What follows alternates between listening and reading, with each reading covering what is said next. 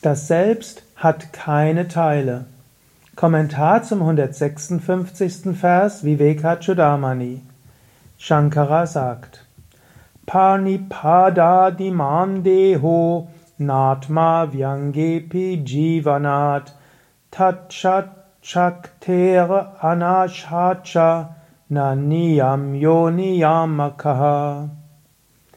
Der Körper hat Teile wie Hände, Füße und so weiter.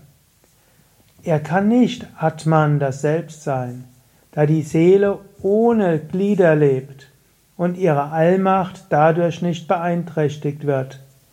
Der Körper ist der Gelenkte und nicht der Lenker. Also Deha, der Körper, hat Pani, Hände und Pada, Füße Adi und noch anderes. Also Hände, Füße, hat, besteht aus Teilen. Und der Körper wird auch beeinträchtigt, wenn man einen Teil des Körpers wegnimmt. Wenn also ein Unfall geschieht und dann vielleicht du einen Arm verlierst oder ein Bein verlierst, hm, ist der Körper nicht mehr der gleiche. Aber das Selbst ist der gleiche. Und selbst wenn du deinen Körper kaum mehr bewegen kannst, Querschnitt gelernt bist, das Selbst ist weiter der gleiche. Atma, das Selbst hm, bleibt das gleiche, Vyange, auch wenn der Körper ohne Glieder ist. Das Selbst ist ohne Glieder. Und zwar lebt der Atman Jivanat, er lebt weiter. Und zwar auch, wenn der Körper entstellt ist. Und selbst wenn bestimmte Körperfunktionen nicht mehr da sind, aufgrund des Verschwindens, dann ist Atman immer noch da. In diesem Sinne, dein Selbst bleibt gleich. Du kannst mal drüber nachdenken. Selbst wenn dir ein mal eingeschlafen ist, was dir vielleicht mal passiert ist im Schlafen, wenn du aufwachst, oder ein Bein eingeschlafen ist, zum Beispiel in der Meditation, du selbst bist der gleiche. Wenn du Körperbewusstsein verlierst in der Meditation, du selbst bist der gleiche. Wenn du in der tiefen Entspannung dich erhebst und über dem Körper schwebst, du bist der gleiche. Du brauchst nicht den Körper. Und du brauchst auch keine Angst zu haben vor chronischen Erkrankungen. Der Körper mag Erkrankungen haben, du hast sie nicht. Und habe auch kein schlechtes Gewissen, wenn du krank wirst. Es gibt ja heutzutage so eine Vorstellung, man hat etwas falsch gemacht, wenn man krank ist. Und irgendwas muss man richtig machen. Manche Menschen denken, sie haben ihre Spiritualität nicht, nicht, nicht richtig gelebt, wenn sie erkrankt sind. Ich würde sagen, das ist Unsinn. Es ist nicht Zeichen einer gut gelebten Spiritualität, dass dein Körper gut funktioniert. Dein Körper geht durch Veränderungen. Ja, du kannst einiges beitragen für die Gesundheit des Körpers. Aber der Körper hat Gesundheit, er hat Krankheit, du bist das unsterbliche Selbst. Vielleicht kommt manchmal eine Krankheit nur deshalb, damit du aufhörst, dich mit dem Körper zu identifizieren. Und manchmal kommt eine Krankheit, um dir zu zeigen, wie sehr du dich trotzdem noch identifizierst. Ich habe es schon so oft erlebt, spirituelle Aspiranten, ernsthaft. Und dann geschieht irgend, und sie sind tief verankert im Jnana-Yoga. Sie haben schon oft genug meditiert über Satchidananda Svarupoham. Sie haben gelernt, Tattvamasi, das bist du. Aham Brahmasmi, ich bin Brahman. Ayam Atma Brahman, dieses Selbst ist Brahman. Sie haben auch gesungen, ich bin nicht dieser Körper, dieser Körper gehört mir nicht. Ich bin nicht diese Gedanken, die Gedanken gehören mir nicht. Satchidananda, Satchidananda. Sein Wissen und Glückseligkeit.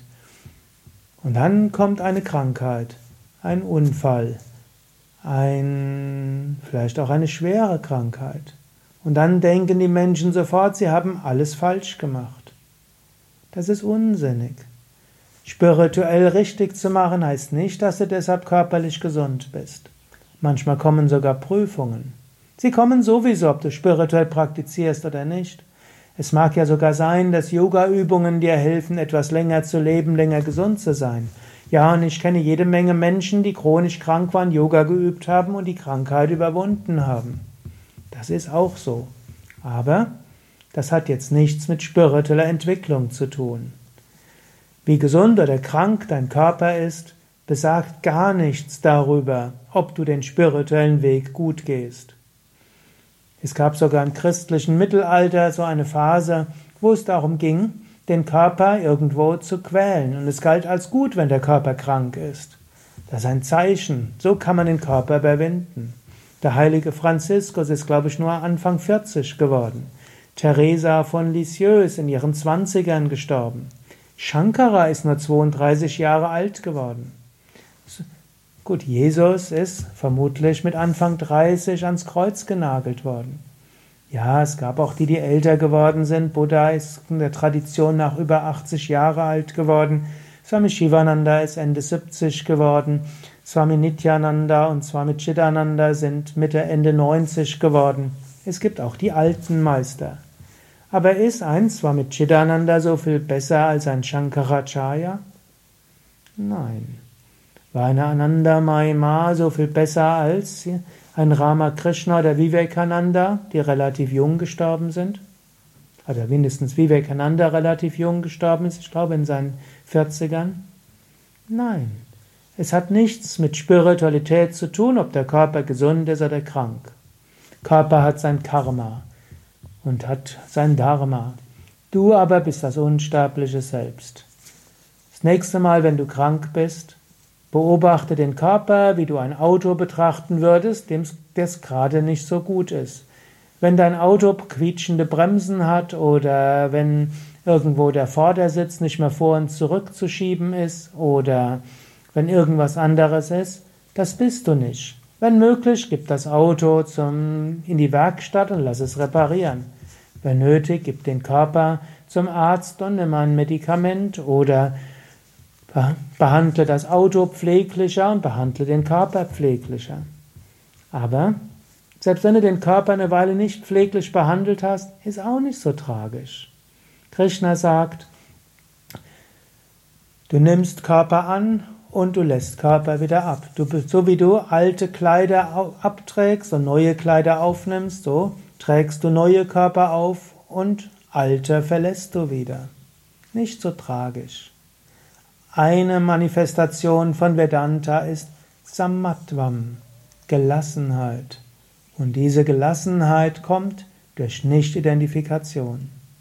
Und gerade in Zeiten der Prüfung erkennst du, wie viel spürst du tatsächlich Aham Brahmasmi. Wenn Partnerschaftsprobleme da sind, wenn Probleme bei der Arbeit sind, wenn Krankheiten kommen, da bewährt sich Vedanta.